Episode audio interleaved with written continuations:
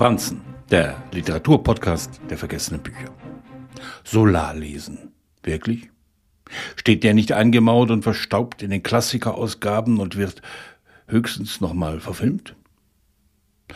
Le Voreux, die Bergarbeitersiedlung eines Schachts, ist der Schauplatz von Emile Solars Roman Germinal. Das Wort Streik ist in heutiger Zeit bei weitem kein Fanal mehr. Es dient als Verhandlungsmasse in Tarifverhandlungen. Als Ärgernis, wenn die Deutsche Bahn mal wieder nicht fährt. Es geht längst nicht mehr um Leben und Tod. Es geht um die ausbalancierte soziale Gerechtigkeit. Zu Solas Zeiten waren die Verhältnisse in den französischen Bergwerken inhuman. Doch was tun, wenn man seine Familie ernähren muss?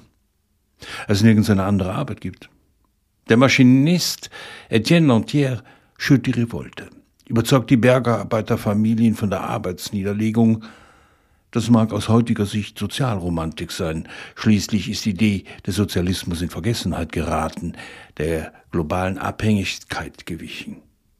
Es lohnt sich, Solars Roman zu lesen, wenn wir an die Billigprodukte und die Kleidungsstücke aus Drittländern denken. In Le Voreux treten sie in den Streik und kämpfen für das Recht auf ein menschliches Leben. Schnell zeigt sich, dass die Arbeiter der anderen Gruben nicht mitmachen. Nicht genug.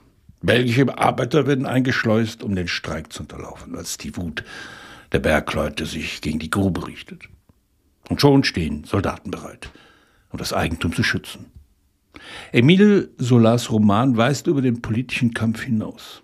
In vielen Porträts seiner Bergleute zeichnet er Menschen nach, die hoffnungsloser eigentlich nicht sein können. Und doch gibt es da einen Rest Würde, Wut, Widerstandswille und die Gewissheit, dass niemand unschuldig ist.